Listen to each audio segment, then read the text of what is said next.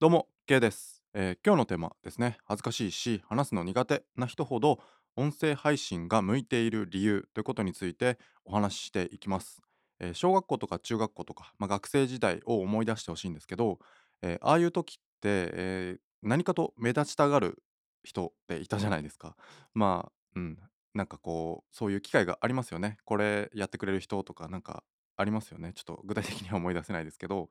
えーそういう時に何かと前に出たがる人ですね。えーやっぱりああいう時ってこう前に出ようっていうかその前に出ることに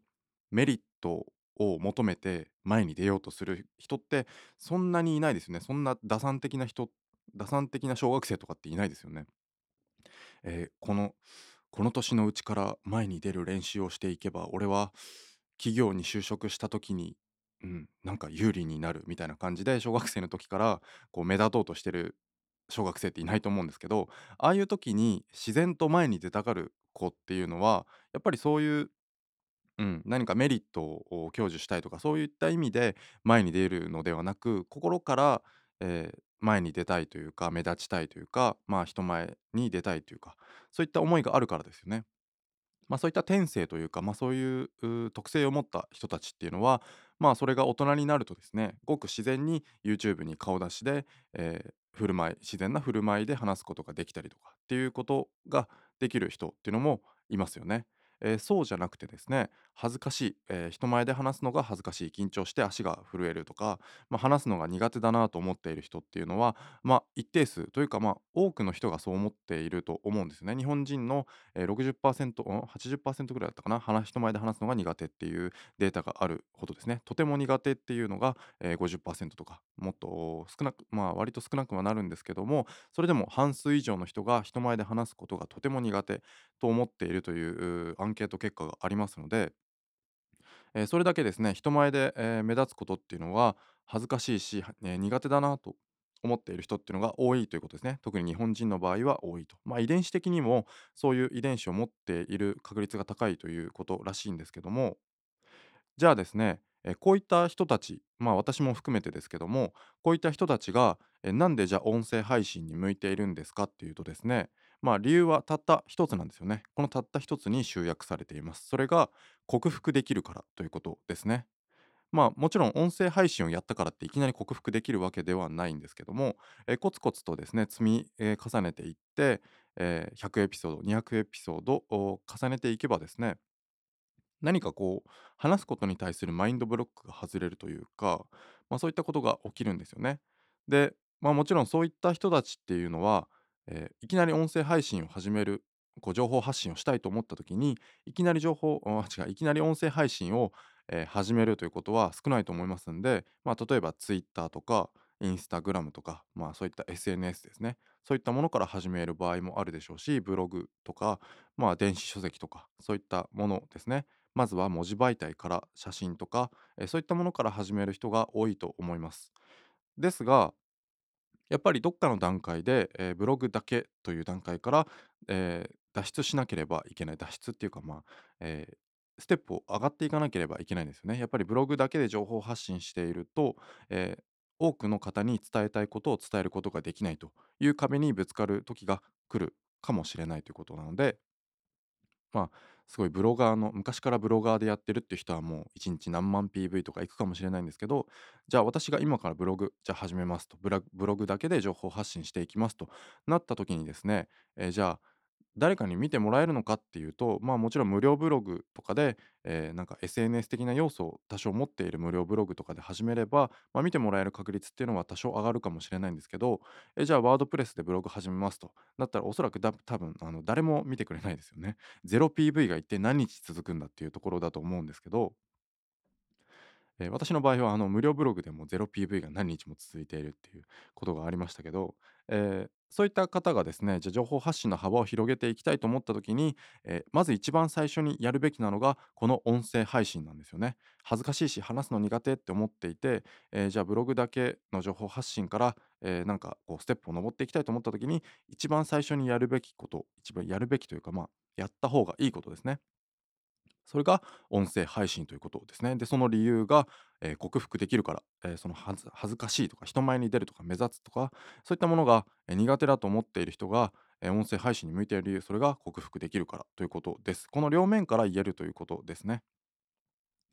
で、なんでじゃあ克服できるのかっていうことなんですけど、えじゃあいきなり YouTube で、え情報発信できますかっていうところなんですね。私は無理です。えマインドブロックがもう、マインドブロックがすごすぎて、あの、もうすごいんですよ。だから 無理なんですよね。えー YouTube じゃあ今あカメラこれ上げただで上げますから、はいじゃあ YouTube やってくださいって言われて、できるかって言われたら、まあやれないことはないですけど、すごく嫌ですね。えーなので今このマインドブロックを外そうと頑張っているんですけども、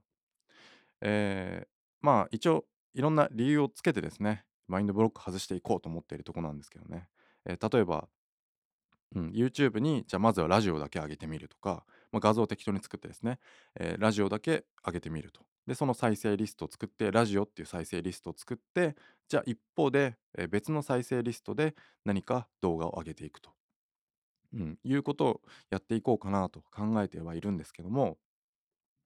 じゃあそういった段階に行くまでですね、え、じゃあ私がこの音声配信をやっていなかったら、じゃあその YouTube に対するマインドブロックを外していこうなんて思ったかっていうと、え、絶対思わないんですよ。え、まずこの音声配信を間にかましているからこそ、次の動画媒体に行けるっていう、そのそれぐらいシャイなんですよね。あの、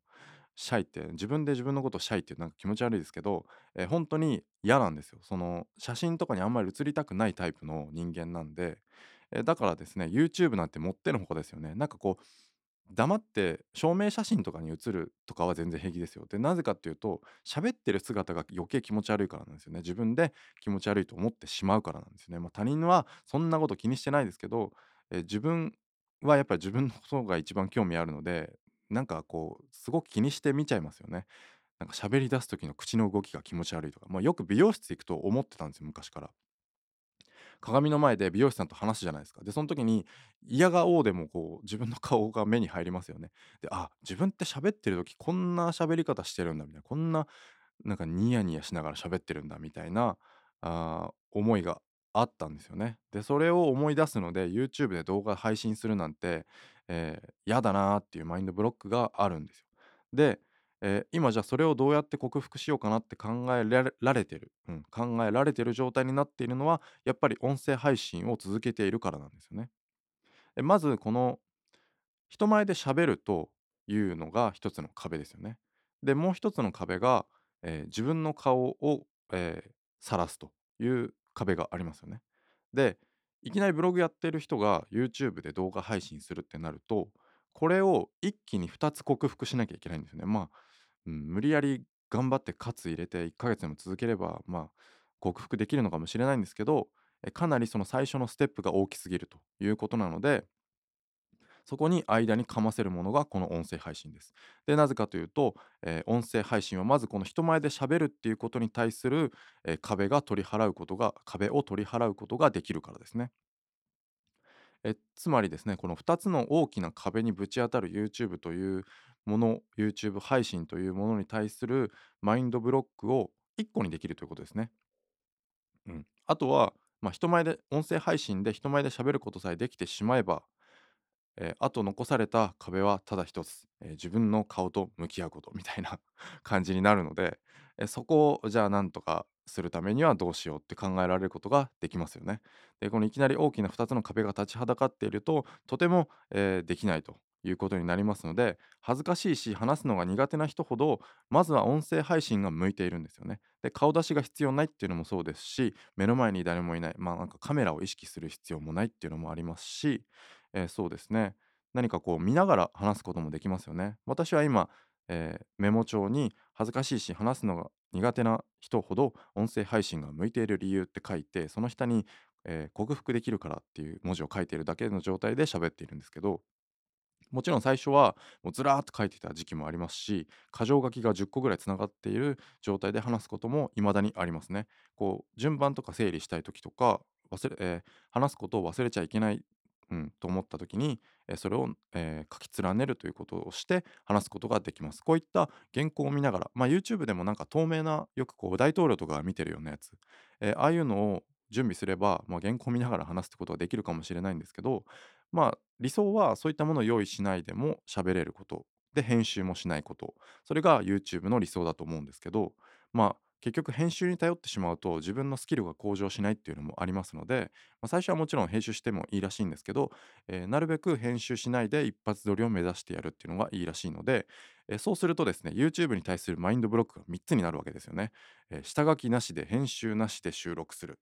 人前で喋る。自分の顔を人前にさらすというこの大きな3つの壁が立ちはだかるわけなのでこのうちの2つも克服できてしまうということになりますね。えなので音声配信がすごく向いています。えこれから情報発信していきたいブログだけで情報発信しているけどこれからえもっとその幅を広げていきたいと思った時にまずは音声配信ということが大切になってくると思います。じゃあ今日は以上にしたいと思います。ありがとうございました。